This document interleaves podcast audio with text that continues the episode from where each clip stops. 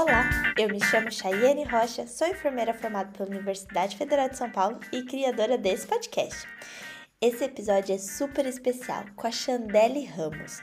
Ela é enfermeira anestesista lá nos Estados Unidos e ela vem contar pra gente um pouquinho sobre essa área da enfermagem, que é algo bem especi especial e super desenvolvido lá nos Estados Unidos.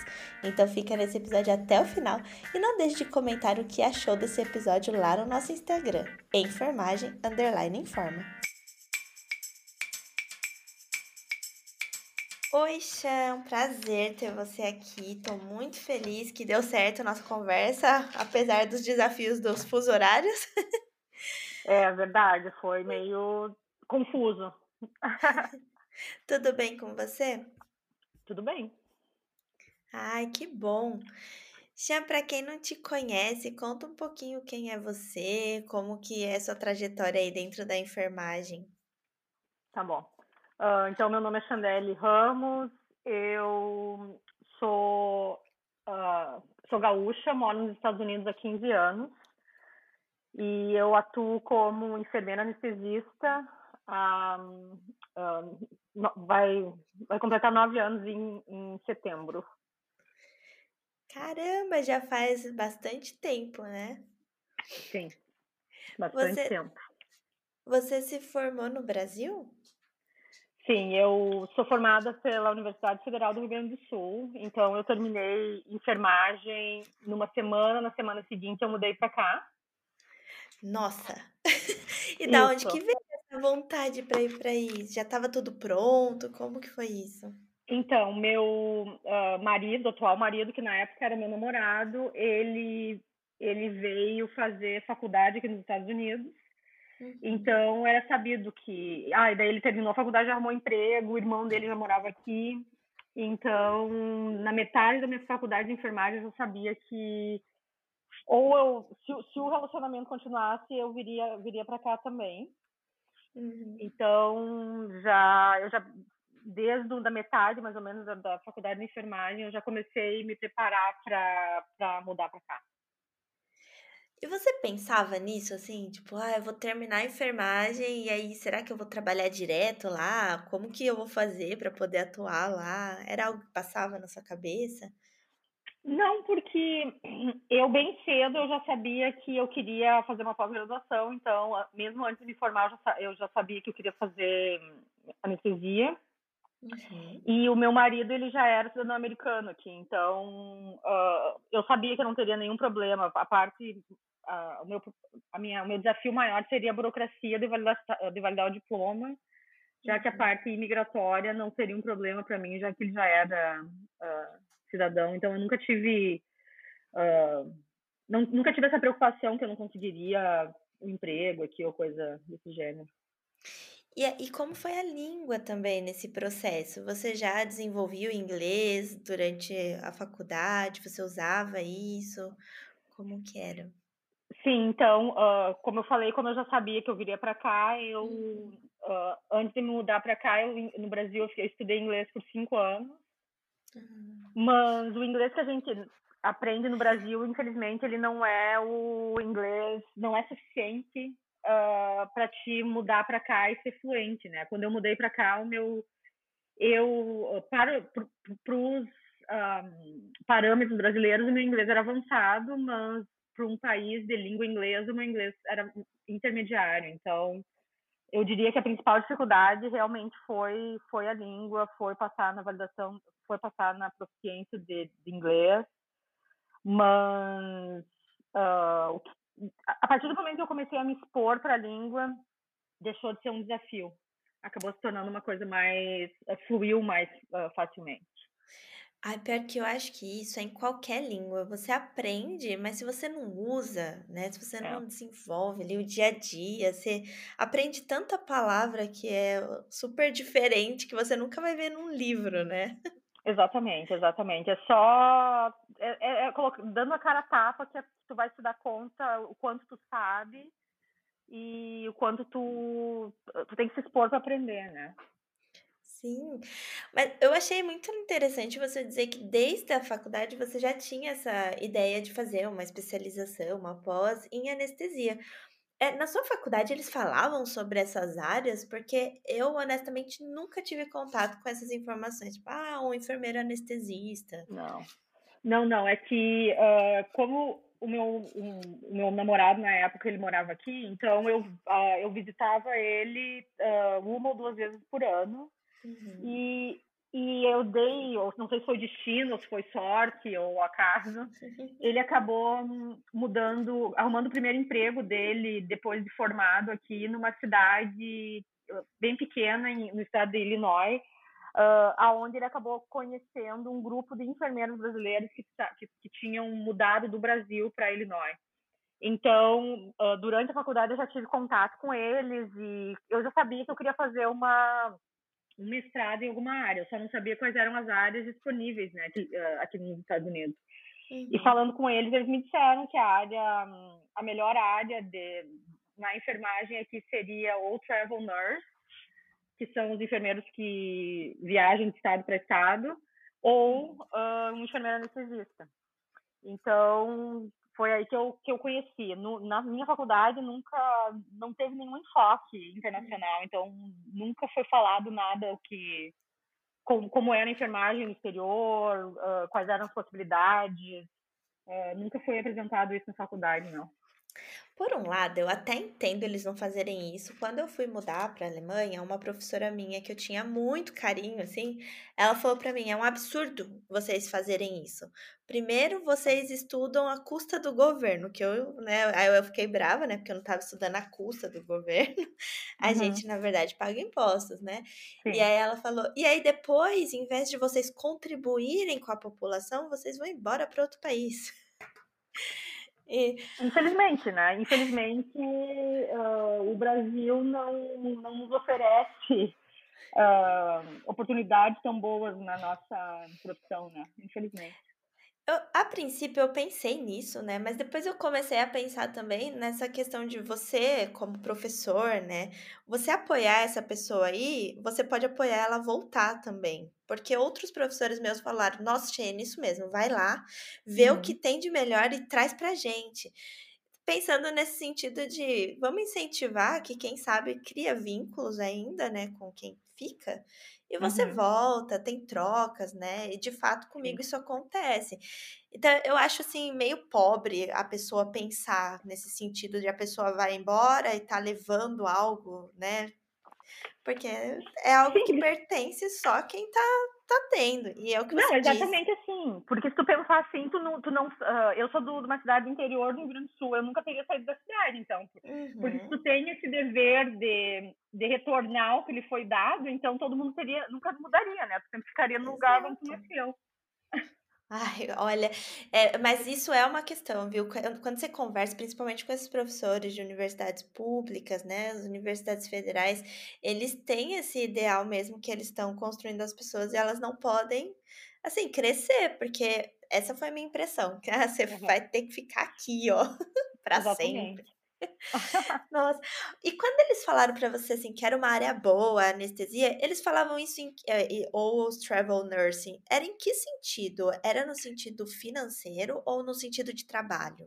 No sentido uh, financeiro, principalmente financeiro e, e não, não deixa de ser da, uh, porque travel nurse tu fica que eu eu particularmente não não é uma coisa que me atrai ficar um pipocando de trabalho tra, trabalho trabalho Uhum. Mas tu acaba conhecendo o país inteiro como travel nurse.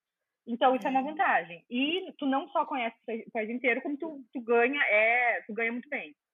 Uhum. E anestesia também é a área que, que é melhor remunerada né, na enfermagem e diferente dessa diferente da, do travel nurse com a anestesia tu é tu, tu é muito tu é autônomo como tu pode trabalhar independente como enfermeiro anestesista e mesmo trabalhando com, em colaboração com, com médico anestesista, ainda assim é a profissão onde tu vai ter mais autonomia. Então foi nesse sentido, não só na, na parte, na, no sentido monetário, financeiro, mas uhum. por autonomia também.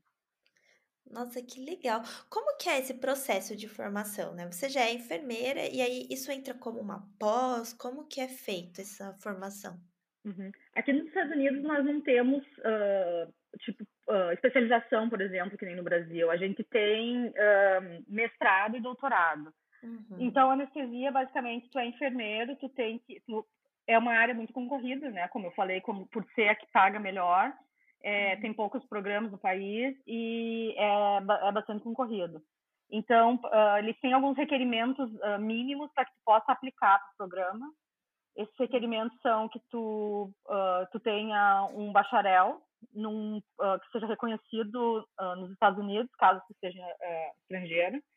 Tu tem que ter de um a dois anos de experiência em UTI adulta, preferencialmente adulta americana. então, essas são as principais, são os requerimentos para que tu possa aplicar. E uhum. conforme, e daí quando tu aplica, como é concorrido, quanto mais quesitos tiver extras, melhores, uh, melhor. Eu, uh, como aqui não tem especialização, uh, geralmente eu, eu era, eu tinha um certificado em, em UTI, que seria como se fosse especialização no Brasil, mas tu trabalha por um tempo numa área e daí pode fazer uma prova e ganhar o título de especialista naquela área mas aqui é chamado de certificado. Então, isso também não é um requerimento para anestesia, mas é, é um adicional que eles gostam muito. Uhum. Mas, uh, e, e, tu tem que ter o teu, o teu uh, histórico escolar durante a, durante a enfermagem, tu tem que ter tido notas boas, porque anestesia é um, é um programa muito rigoroso, então eles querem ter certeza que tu tu vai ser apto a não só entrar no programa como como terminar. Então é basicamente isso. Hoje em dia, quando eu fiz, eu fiz um mestrado em anestesia. Hoje em dia não não tem mais mestrado, somente tem doutorado. Mas basicamente é isso. Tu tem que ter experiência em UTI, ter um bacharelado e ter tido notas boas durante esse bacharelado. E eles reconhecem sua nota, você fez o reconhecimento do diploma, eles reconheceram sua nota do Brasil.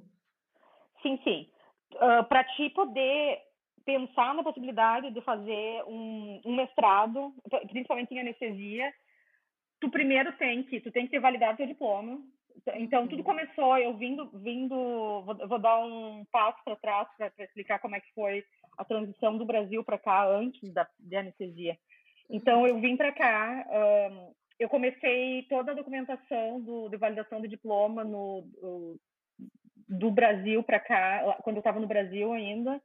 Então, basicamente, para te validar o teu diploma aqui no, nos Estados Unidos, tu tem que ter um bacharelado reconhecido pelo MEC no Brasil uhum. e tu uhum. tem que ter um registro ativo no Corém. Esses são os dois requerimentos para que tu possa, para que seja elegível a validar teu diploma nos Estados Unidos. Uh, segundo passo é tu escolher qual estado que tu vai, que tu pretende validar, já que cada estado tem tem requerimentos diferentes. Eu validei o meu no estado de Illinois, porque era onde o meu, o meu noivo na época estava morando. Uhum. Então, validei o diploma. Depois da validação do diploma, tu faz em Illinois, tu faz uma prova de proficiência em inglês, que pode ser tanto o TOEFL quanto o IELTS. Eu fiz o TOEFL. Uhum. E depois uh, dessa etapa, tu tem a etapa de fazer a prova do NCLEX. NCLEX, NCLEX é uma prova de enfermagem que todos uh, todos os enfermeiros, depois de terminarem a faculdade de enfermagem, fazem, independente de serem estrangeiros ou não, que é como se fosse a prova da ordem do, dos advogados, da prova, prova da OAB no, no, Brasil. E depois disso, tu consegue tua licença, uh, tu, tu, tu, tu, já é um registered nurse, tu é um enfermeiro aqui nos Estados Unidos, porém, um, tu tem que ter, apesar de tu ser um, um enfermeiro, tu precisa ter autorização para trabalhar que foi a parte que para mim foi, foi um pouco mais facilitada devido ao fato de eu não ter eu não precisar um, para mim foi muito fácil a, a, parte imigratória porque eu casei com um americano então automaticamente eu recebi o green card e autorização para trabalhar. Se tu não tem essa uh, essa opção tu tem que uh, provavelmente procurar um sponsor que seria uma ou uma companhia uma agência ou um, um hospital que patrocinaria o teu visto e pagaria todo o processo de, de, de, visto e de green card. Então, resumidamente, essa, é essa, esses são os passos para te vir do Brasil e conseguir uh, validar e conseguir o visto aqui nos Estados Unidos. E aí, ainda, além disso, você teve um tempo de experiência, né? Porque eles cobram essa experiência em UTI adulta aí.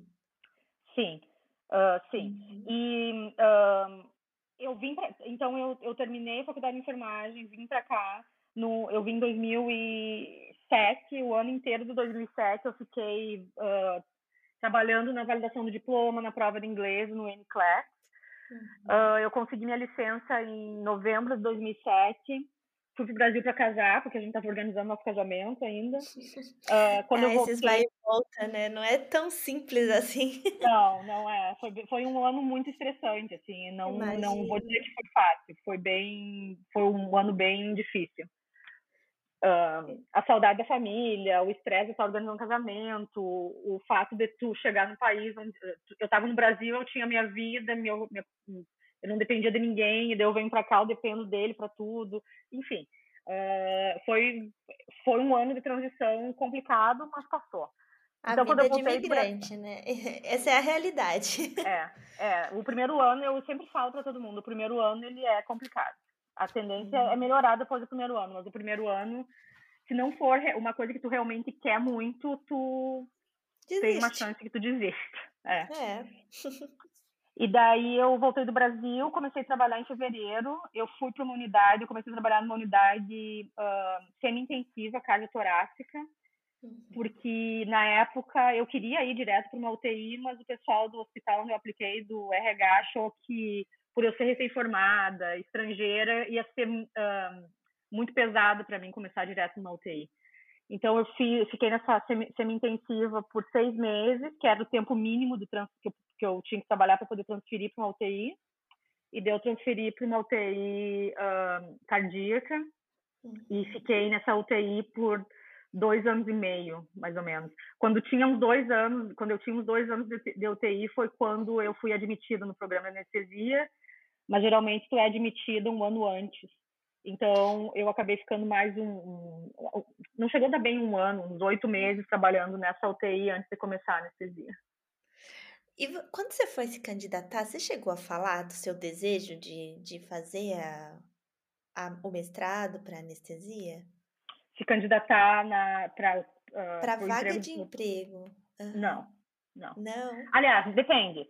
Quando eu cheguei do Brasil dizendo que eu uh, que eu queria UTI, não, eu não, não falei o, qual era o motivo que eu queria UTI. Uhum. Quando eu transferi do, uh, da semi-intensiva para UTI, eu para minha para minha gerente da semi-intensiva eu falei que o motivo que eu estava transferindo era porque eu queria anestesia.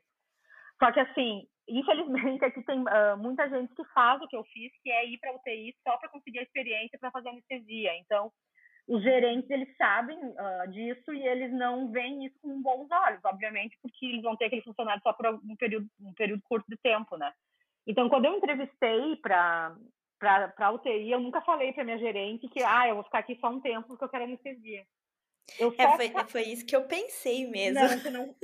Apesar de todo mundo deles desconfiarem, porque tem uma chance que quem está indo para UTI quer anestesia, não é uma coisa que tu quer fazer propaganda, não, porque tem uma chance, se, se eles tiverem uma outra pessoa que não quer fazer anestesia, eles vão optar por aquela pessoa. Mas eu nada é garantido, né? Até essa pessoa pode mudar de ideia. Pode mudar de ideia e pode não conseguir entrar também, porque não é tão fácil assim, né, de entrar. Uh, eu só contei para todo mundo no meu, na, no meu, na UTI, no, dos, dos meus colegas, que eu, que eu tava indo para anestesia quando eu fui admitida. Eu nunca fiz propaganda antes. Claro, sempre tem aqueles que são mais teus amigos que, sabe, que sabem, né? Mas eu Sim. só abri o jogo para todo mundo mesmo depois que eu tinha conseguido a vaga uh, na anestesia. E aí, a candidatura é, é igual uma candidatura de mestrado normal, que você se inscreve, vai somando pontos, e aí você é admitida, tem entrevista. Aqui uh, não tem essa uh, questão de pontos aqui.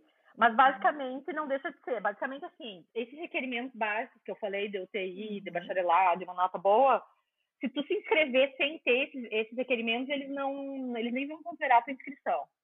Se tu uhum. tiver todos, eles basicamente eles pegam, porque eles, eles recebem muitos inscritos, né, para anestesia.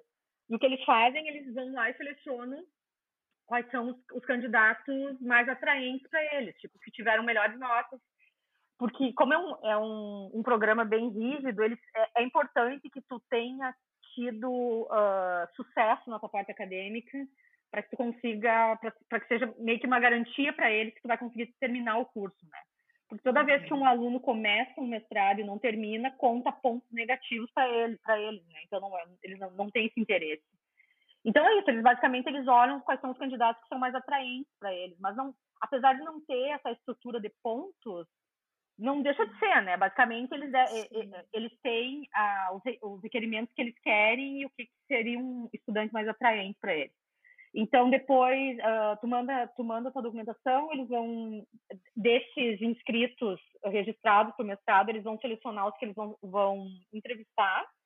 Uhum. E daí, desses entrevistados, um, quando eu fiz o meu programa, ele tinha, era uma, uma turma de 33 alunos eles entrevistaram uh, cento, em torno de 120 alunos. Então, desses entrevistados, eles vão ver. É, é quando tu chega na entrevista, tua parte acadêmica, a tua experiência, eles já analisaram.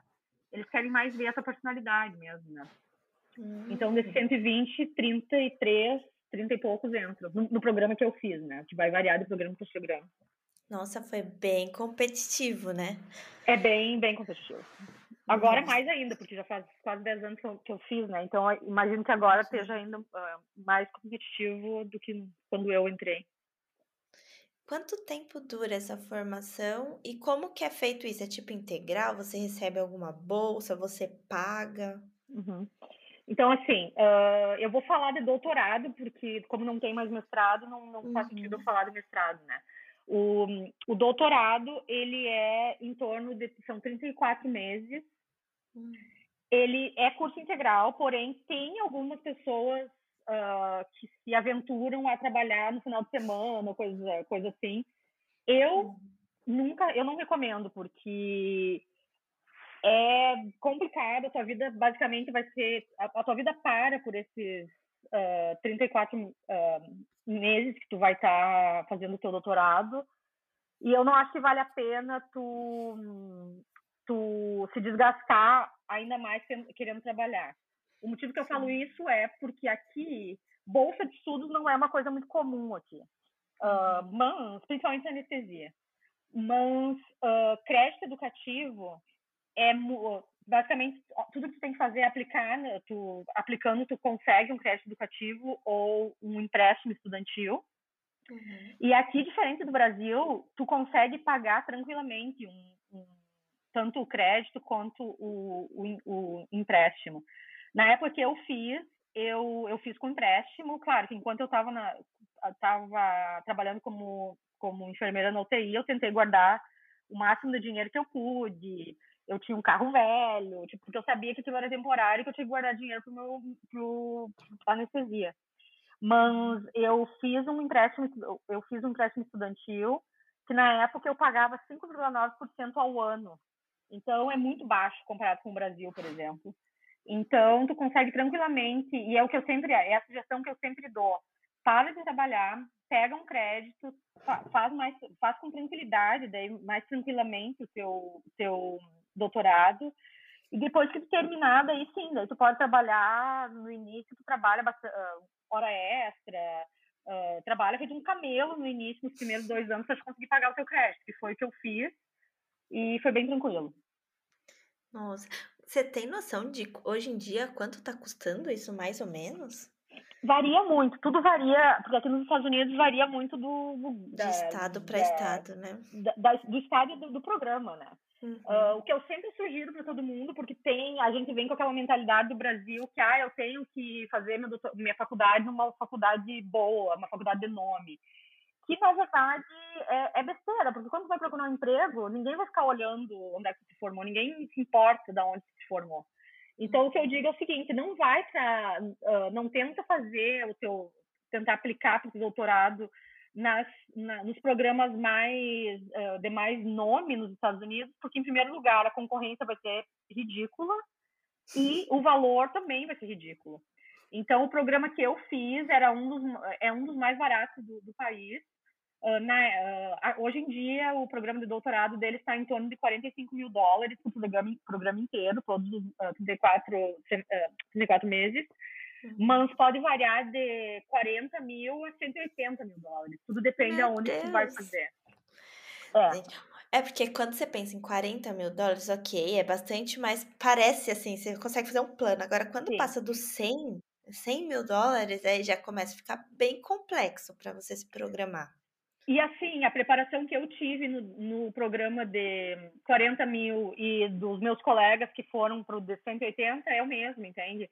Porque a gente tem uma associação de, dos enfermeiros anestesistas do, uh, aqui nos Estados Unidos, que, é uma, que basicamente ele, ele, ele uh, tem os requerimentos para que o programa possa funcionar. Então, se tem um programa que que é, está que tá aberto, está funcionando, ele está ele tá dentro desses requerimentos. Então, não tem não tem porque tu ir para o mais caro de nome, sendo que os requerimentos são os mesmos, sabe? Uh, na, na, minha, eu acho que não. E hoje em dia, hoje em dia eu sou chefe da, de anestesia do, do Hospital do Trabalho e eu sei na prática que quando eu recebo alguém de uma universidade famosa e uma universidade nem tão famosa, eu olho assim, ah, que legal, ele se formou na, na Duke. Mas para mim não, é só isso, sabe? Não, ele, não vai fazer diferença quando eu for contratar. Sim, é, não é isso, né? Não vai ser isso que vai ser o diferencial não. desse profissional. Não. Até porque na entrevista, quando faz para emprego, o que você vai estar tá buscando ali não é o tipo de faculdade que ele fez, né? Exatamente. É, é um, um uma ideia totalmente errada que, que a gente tem, principalmente a gente vindo do Brasil, né? Porque uhum. como no Brasil tem muita universidade, tem realmente algumas universidades que não formam um profissional preparado uh, comparado com outras, a gente pensa que aqui é, é a mesma coisa, só que aqui não é não. Ah, é muito bom você falar isso, porque o sonho já é um pouco distante devido aos valores, devido a tudo que você tem que passar o processo para chegar, né, até fazer o mestrado. E aí, se a pessoa já vai direto e fala, não, tem que ser numa faculdade incrível, que eu vou pagar 100 mil dólares, você já vai pondo mais obstáculos, né? É, exatamente. Então... E obstáculos de, totalmente desnecessários. Sim, com certeza. E aí passou, você conseguiu, né? Formou lá, terminou Uhum. Com muito mérito, porque olha, eu imagino que não seja fácil fazer a formação inteira. Uhum. E como foi, né? Como foi começar a trabalhar como enfermeira anestesista? Como que é visto esse profissional dentro da, da cadeia ali, da, da enfermagem mesmo? Então, então eu foi bem tranquilo para mim porque o durante o, o, doutorado tu faz residência em vários hospitais, né? Então, independente uhum. se tu hum. for, eu decidi ficar num, num, dos hospitais que eu tinha feito uma feito uma residência. Então, para mim foi super tranquilo, porque eu já todo mundo me conhecia, eu conhecia todo mundo, foi uma transição bem tranquila. Mas mesmo que tu decida ir para um para um hospital que tu para um estado ou um hospital que tu nunca tenha uh, nunca tenha feito, uh, tipo não tenha tido experiência, ainda assim é uma transição tranquila, porque durante o, o, o, programa de doutorado, tu fica pipocando de hospital para hospital para residência, devido, uh, porque a gente precisa uh, atingir números uh, nas especialidades, tipo, eu preciso ter um, um, número X de cirurgias cardíacas, um número X de cirurgias vasculares, e assim vai. Então, por isso que tu pipoca de hospital para hospital, porque nem todo hospital vai ter todos os serviços que tu precisa ter experiência, né? Uh, como é que o enfermeiro anestesista é visto? Depende onde se trabalha. Diga que. Porque assim, a gente sempre diz, apesar de ser enfermeiro, tu acaba. Uh, sendo enfermeiro anestesista, tu acaba se, se assemelhando mais a, a, parte, a parte médica do, da, do hospital do que a parte de enfermagem. Não só da uhum. anestesia, mas qualquer, uh, qualquer advanced, qualquer. Um, de, eu estou tentando traduzir português estou tendo dificuldade. Qualquer. qual, o, o, qualquer porque tem, a gente tem nurse practitioners também. Qualquer, qualquer nível de mestrado, doutorado em anestesia, uh, na assistência, tu acaba se, uh, tu acaba indo mais para o lado médico do que para o de anestesia. Tanto em relação aos benefícios do, do, do trabalho, uh, a, as férias é diferente, tudo, tudo é, é mais uh, parecido com a parte uh, médica do que a de enfermagem. E por isso tem lugares que acabam, que os enfermeiros, eles acabam te vendo não como um enfermeiro mais, sabe? Um, então vai muito de ti tentar mostrar para eles que apesar de tu ser um que tá num, num, num, outro nível da enfermagem, tu ainda assim é enfermeiro. Um, então depende muito de ti, depende muito do, do, do enfermeiro anestesista, se ele quer fazer mais se ele, ele quer cortar o cordão umbilical com enfermagem ou não. Eu, eu não concordo, eu sempre digo, eu, eu posso fazer o doutorado que eu quiser, o mestrado que eu quiser, eu sempre vou ser enfermeira, eu jamais vou uh, fazer, eu jamais vou ser médica, eu já, jamais vou estar praticando medicina, apesar de na prática o que eu faço hoje em dia como enfermeira anestesista é muito similar com o que um médico anestesista faz mas eu nunca vou ser, eu nunca vou ser um médico e com orgulho eu nunca vou ser um médico. Eu faço, eu tenho orgulho de de, de administrar anestesia de uma maneira uh, mais voltada para a enfermagem. Nossa, eu além do orgulho, né, de ouvir uma enfermeira que agora é enfermeira anestesista e não só isso, como você disse, é chefe da anestesia, né? Isso, isso. É. Ai, eu fico toda orgulhosa, porque eu acho que isso é a enfermagem. A gente cresce muito é um super orgulho de ver pessoas como você e muitos outros que se desenvolvem e não deixam de ser enfermeiros.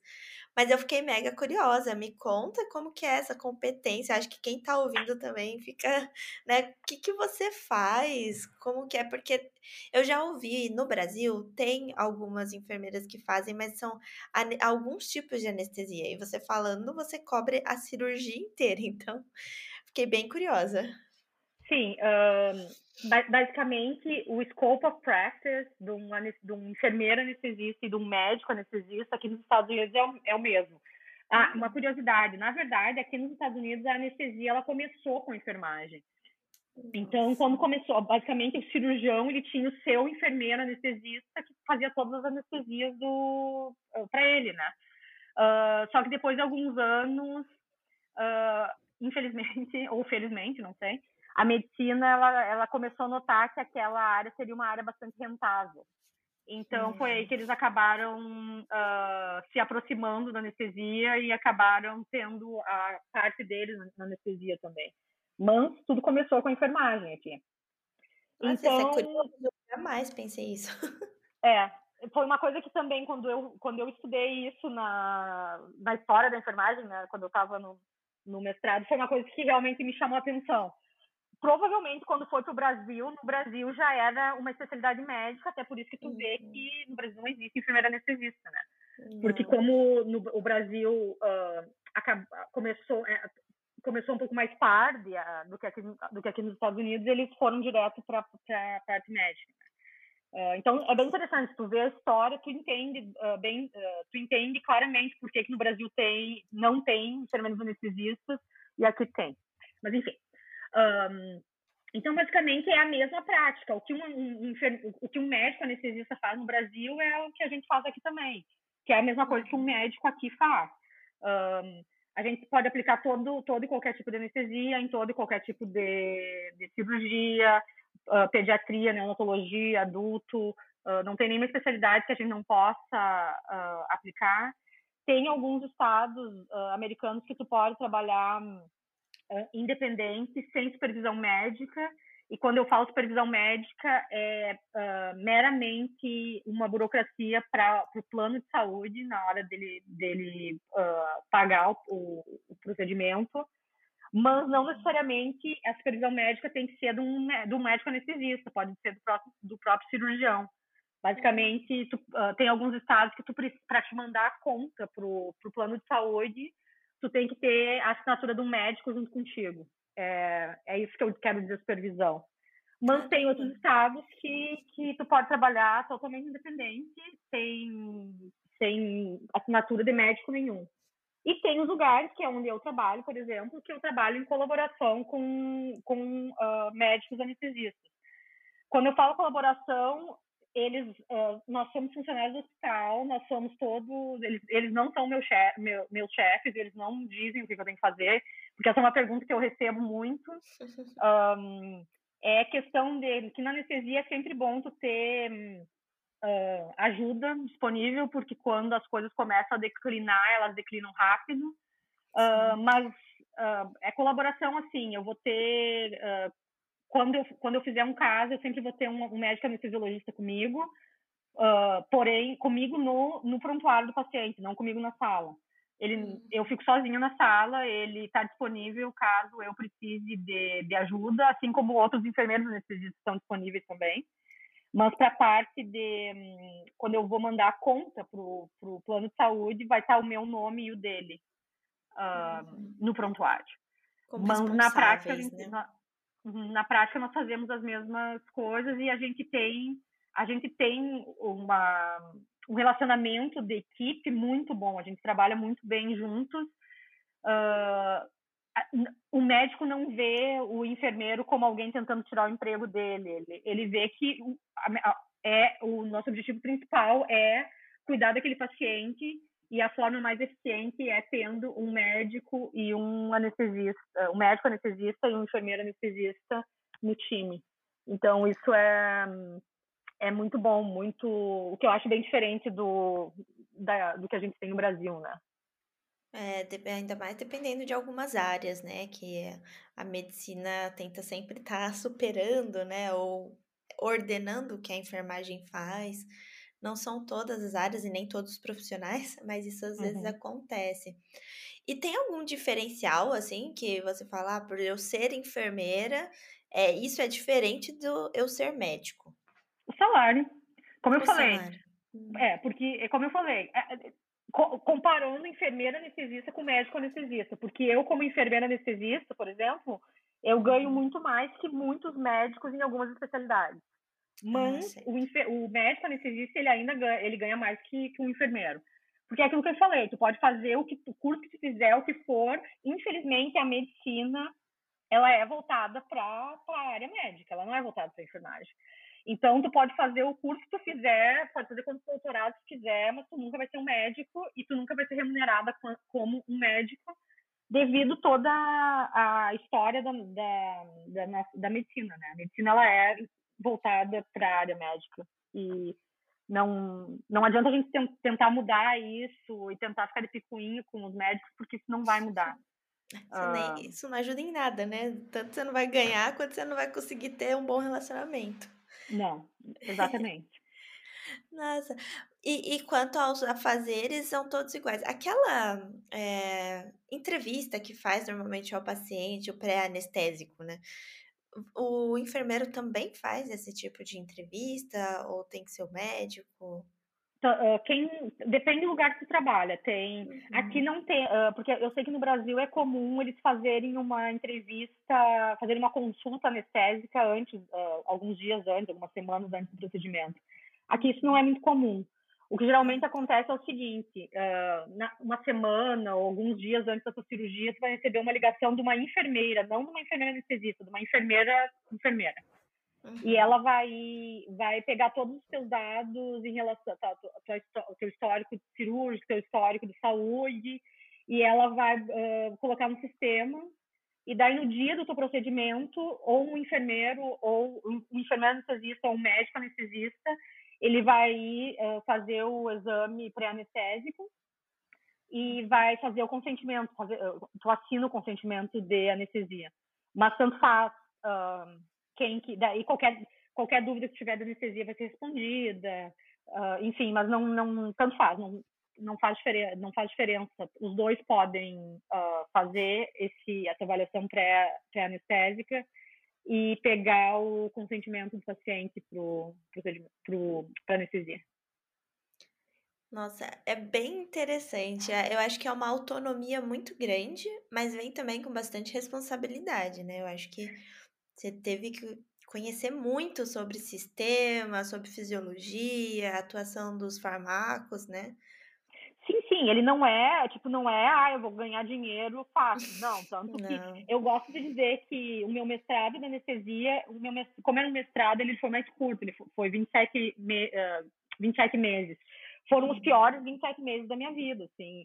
Tu não tem tempo para nada, tu acorda todo dia às quatro da manhã, tu vai dormir sei lá que horas, tu fica no hospital até às seis da tarde, tem que chegar, tu sempre tem, tem que revisar o pro próximo dia. Então, assim, não é simples, é, é bem, bem complexo, bem complicado. E é uma diferença bem grande do conhecimento que, tu, que, que, eu tinha antes como enfermeira de UTI, que eu já tinha um conhecimento bem vasto por ser de, de UTI, uhum. comparado com o que eu ah, quando eu saí do, do mestrado. Uh, realmente, tu ganha mais, mas as tuas responsabilidades são, são nem se comparam com as que tu tinha antes. Sim, é que, assim, apesar de ser compartilhado, né, às vezes ter outro profissional ali junto com você, eu acho que aquele momento da anestesia, né, eu vejo anestesistas fazendo, pensando no geral, é já algo, assim, que tá tudo dependendo dele, ele que tá dando a medicação, ele que tá vendo parâmetro, então, é... e, apesar, e assim, tem outro médico, tem outro profissional contigo, mas ele não tá checando o que tu tá fazendo. Uhum. Ele, ele, ele tá junto no, no, no, prontuário. Se eu precisar de alguma coisa, eu chamo ele, mas ele não. Ele, é diferente da, da enfermagem de, de andar, assim, sempre vai ter alguém que meio que vai checar o que tu tá fazendo, de certa forma, né? Ah, vai ver se tu realmente. Tipo, eu não, não tem ninguém me dando uma prescrição, eu que vou prescrever para o meu, meu próprio paciente. Uhum. Uh, então, é, é, é, é, totalmente diferente. É totalmente diferente mesmo. E como que é a rotina disso, né? Você atualmente, como que é dentro da sua dinâmica mesmo? O que que você faz? É, desde a hora que você chega até a hora que você vai embora? Aham. Então, hoje em dia, por eu ser da chefia, eu, infelizmente, eu fico muito mais no escritório do que no, no bloco, né? Mas, uhum. geralmente, eu vou te dizer o que seria a rotina de um, de um, de um enfermeiro, de quando eu, quando eu tô no bloco, por exemplo. Uhum. Eu, tento, eu tento ir pro bloco uma ou duas vezes por semana. Esse é meu gol, pelo menos. Uh, porque os outros dias eu, eu fico mais na parte administrativa. Então, basicamente, tu chega, tu chega de manhã, o hospital onde eu trabalho, a gente chega no hospital às sete, o primeiro, o primeiro paciente vai, o primeiro, uh, a primeira cirurgia vai ser às sete e meia. Então, eu vou te dizer como é a rotina de um procedimento de, com anestesia geral, por exemplo. Uhum. Uh, eu vou chegar, eu vou, eu já vou ter revisado o prontuário, eu, eu já vou ter revisado o prontuário do meu paciente ou no dia anterior, ou assim que eu chegar de manhã, eu vou revisar para ver histórico é, histórico familiar, histórico de anestesia, alguma complicação que tu tenha tido no passado, histórico de cirurgia, enfim. Porque eu vou adequar o meu plano anestésico baseado no paciente, né? Cada, cada, porque é individualizado o, uh, o plano anestésico que eu vou, que eu vou fazer. Uhum. Então, baseado nisso, eu vou preparar minha sala, eu vou preparar todo o meu equipamento, eu vou preparar, eu vou uh, uh, preparar toda a medicação que vou usar para indução da anestesia, pelo menos. E, e daí eu vou, vou ir ver meu paciente, vou fazer o exame, pra, que é onde eu vou estar confirmando tudo que eu, que eu vi no, no prontuário, né?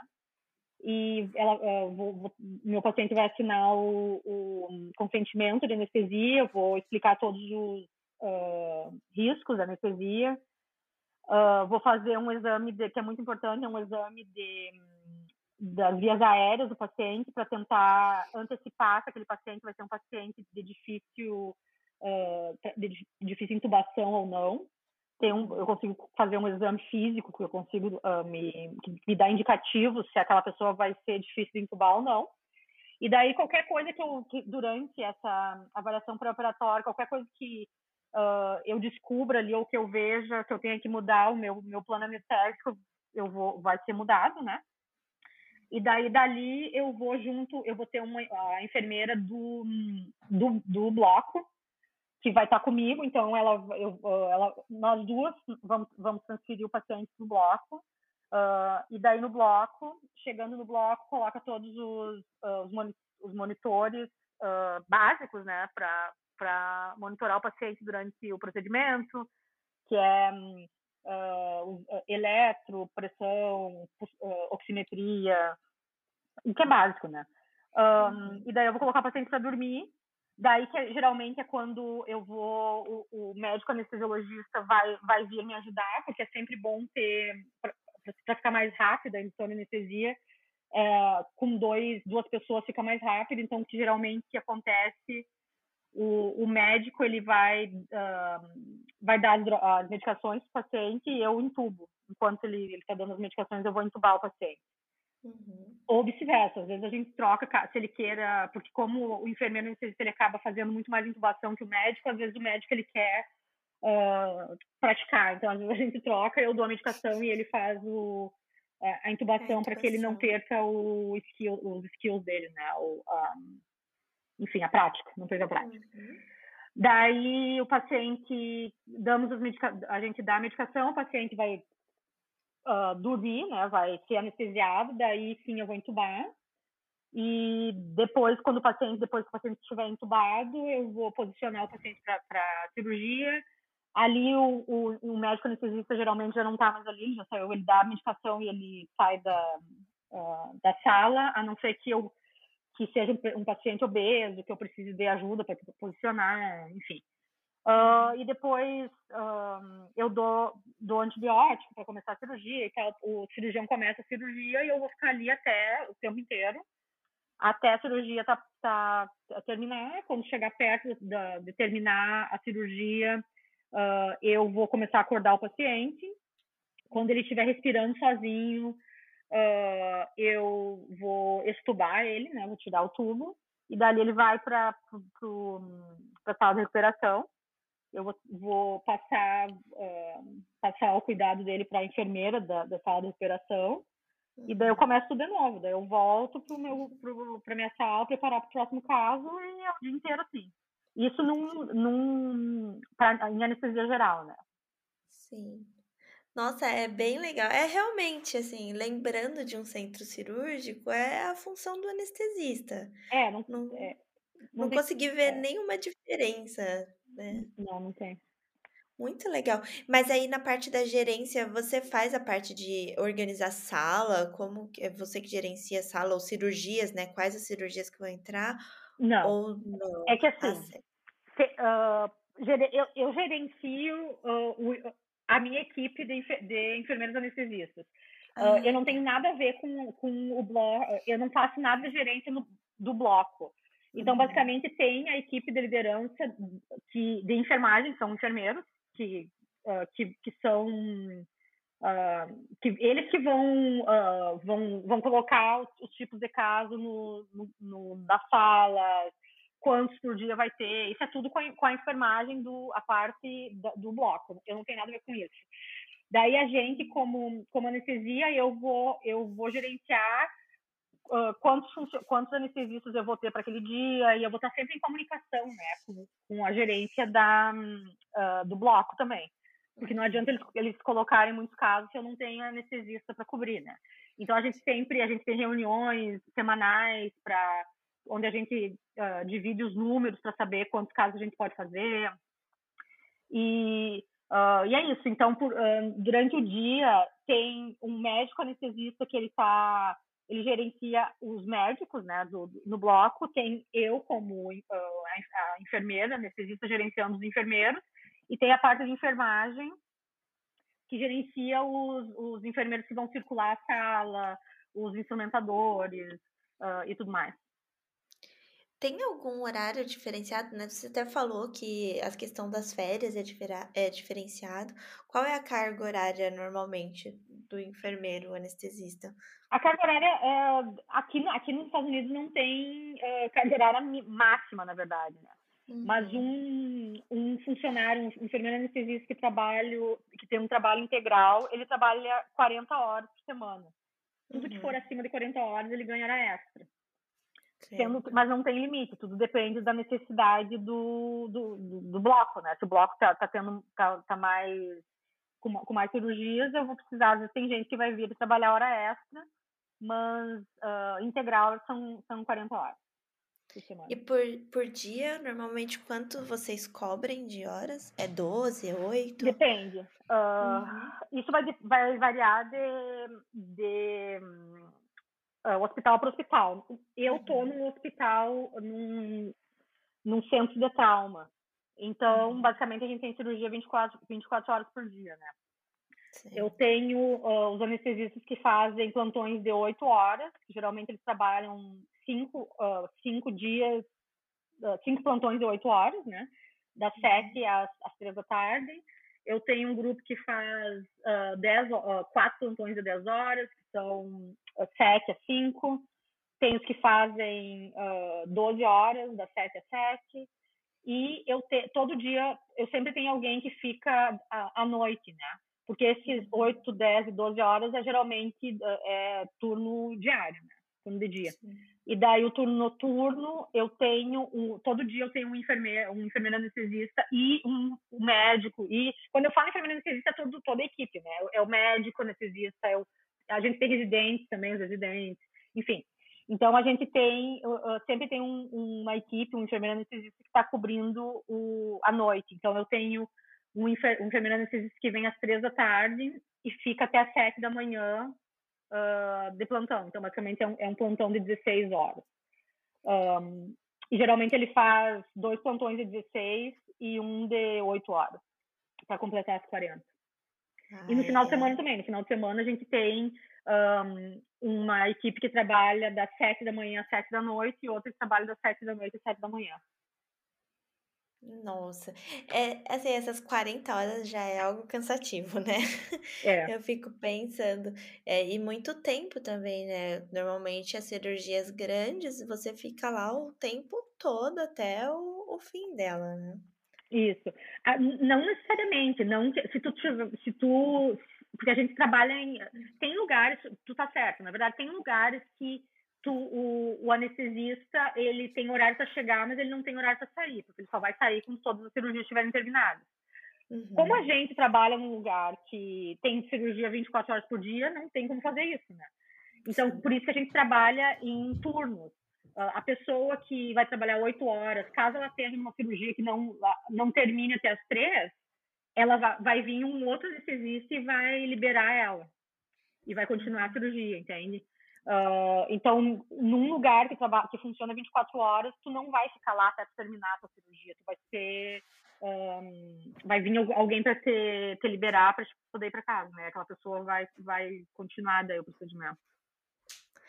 Nossa, eu adorei, adorei conhecer esse universo à parte também. A anestesia é um universo à parte, até por não ter no Brasil, né? Então, uhum. a gente não tem noção de como é isso.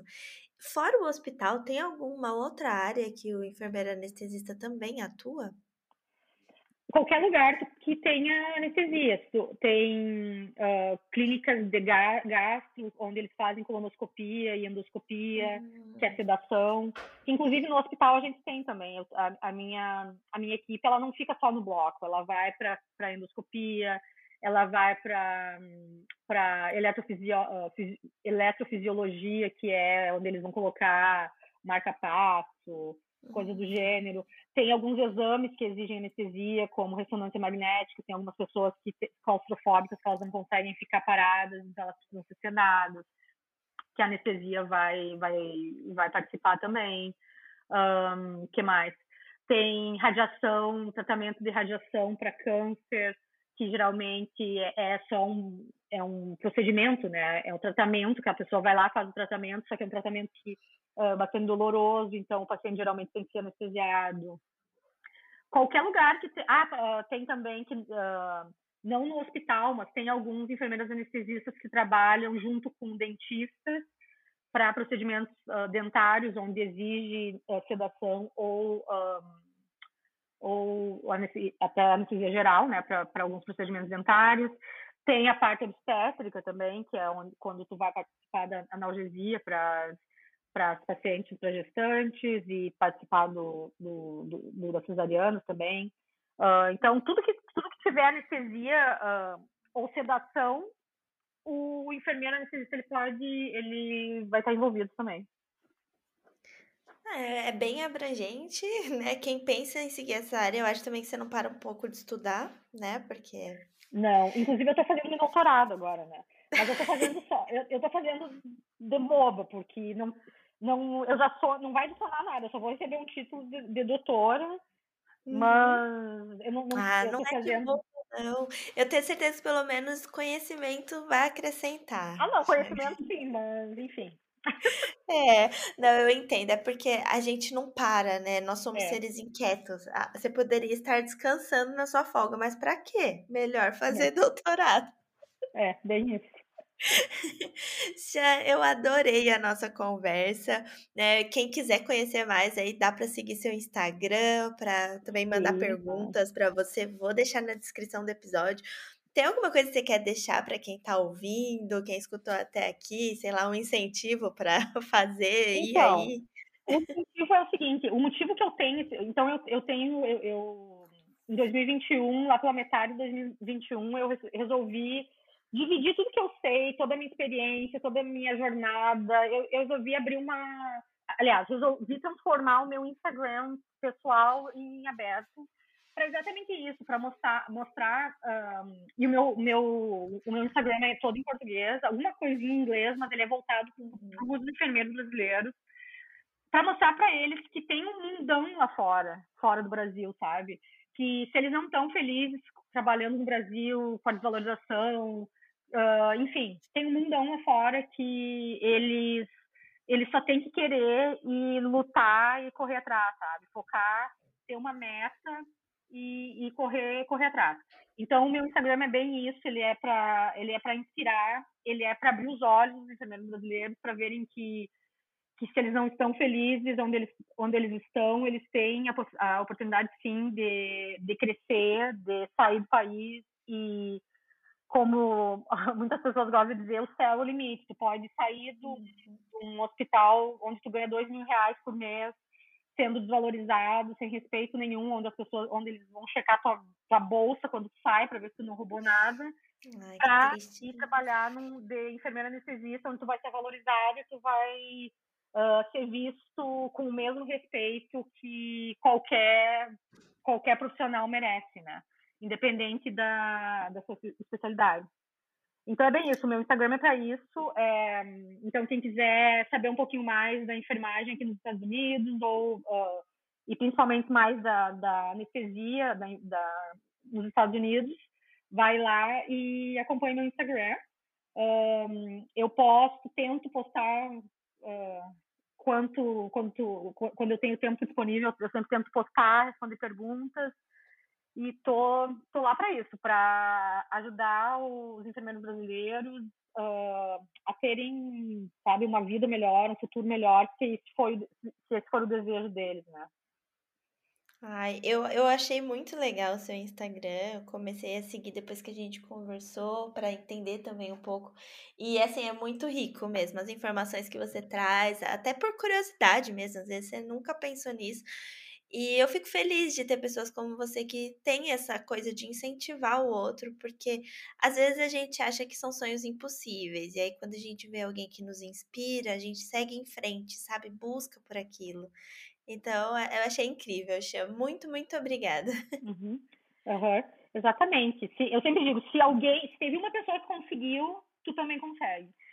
Com certeza. uh, mas foi, foi um prazer vir aqui falar um pouquinho de anestesia com, com você.